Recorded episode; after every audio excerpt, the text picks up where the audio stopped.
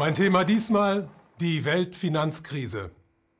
In den Jahren 2007 und 2008 hat die Welt ihre bisher größte und folgenreichste Finanzkrise erlebt.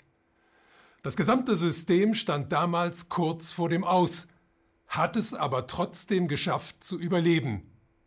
Deshalb stellen sich folgende Fragen. Erstens, wie konnte es zu der Krise kommen? Zweitens, wie wurde das System gerettet? Und drittens, welche Folgen hatte diese Rettung? Beginnen wir mit der ersten Frage. Wie konnte es zu der Krise kommen?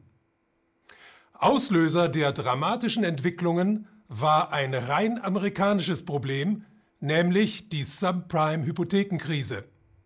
Dazu erstmal eine Erklärung.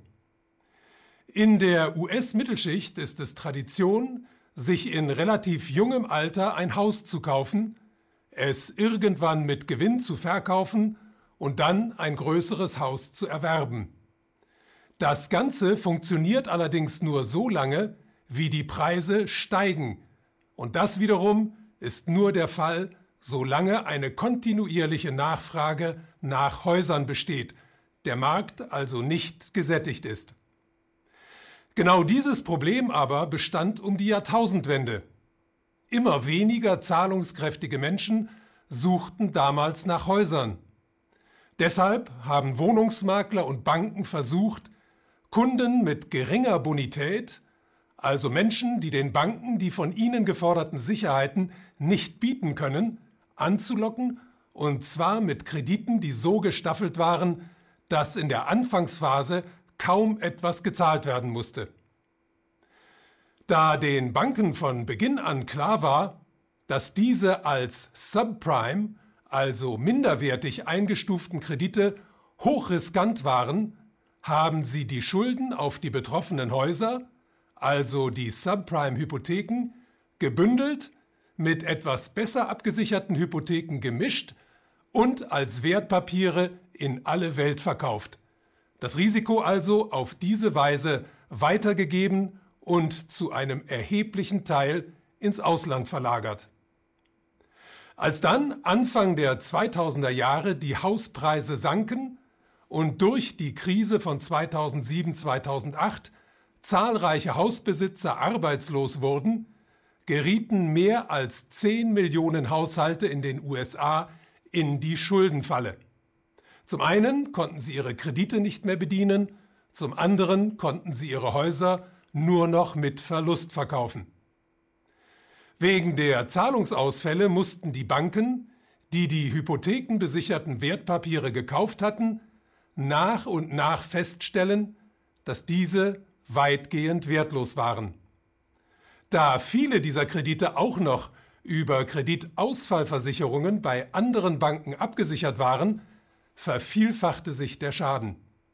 Das wiederum führte dazu, dass die Banken einander misstrauten und sich gegenseitig kein Geld mehr liehen, der Interbankenmarkt also austrocknete.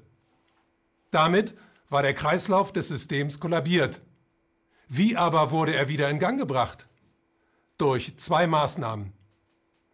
Zuerst einmal sind die Regierungen eingesprungen und haben die betroffenen Finanzinstitute durch Bailouts am Leben erhalten. Sie haben also von der Allgemeinheit erwirtschaftete Steuergelder genommen und sie den Besitzern privater Unternehmen, einer sehr kleinen Gruppe sehr wohlhabender Menschen, zum Ausgleich ihrer Verluste übereignet.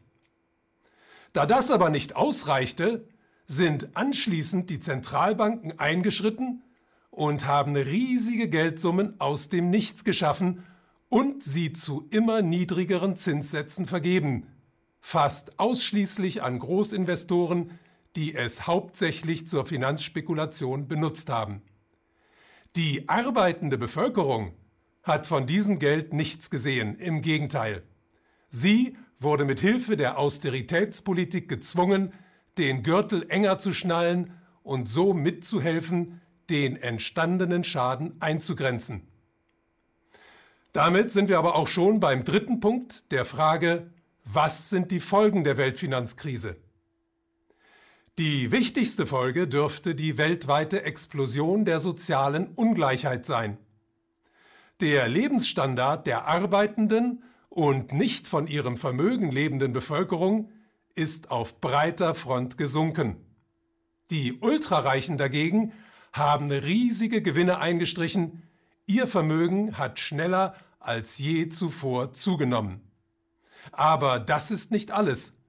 An den Finanzmärkten haben sich nämlich durch den permanenten Geldzufluss riesige Blasen gebildet, die zu platzen drohen. Um das zu verhindern, müssen die Zentralbanken die Geldmenge verringern und die Zinsen erhöhen, was automatisch zu sinkenden Preisen bei Aktien, Anleihen und Immobilien führt.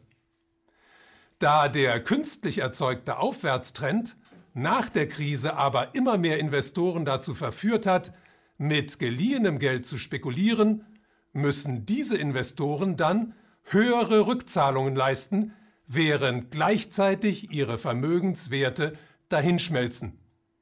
Genau diese Kombination führt zum gefürchteten Phänomen des Margin Calls. Die Kreditgeber fordern ihre Kredite irgendwann massenhaft ein, die Kreditnehmer aber sind außerstande, sie zurückzuzahlen. Wir haben es also zurzeit mit derselben Grundproblematik zu tun wie in der Häuserkrise der USA, nur dass es damals um eine Blase im US-Immobilienbereich ging, während die gegenwärtige Blase sämtliche Finanzmärkte in aller Welt betrifft. Die Zeit ist reif für ein demokratisches Geldsystem.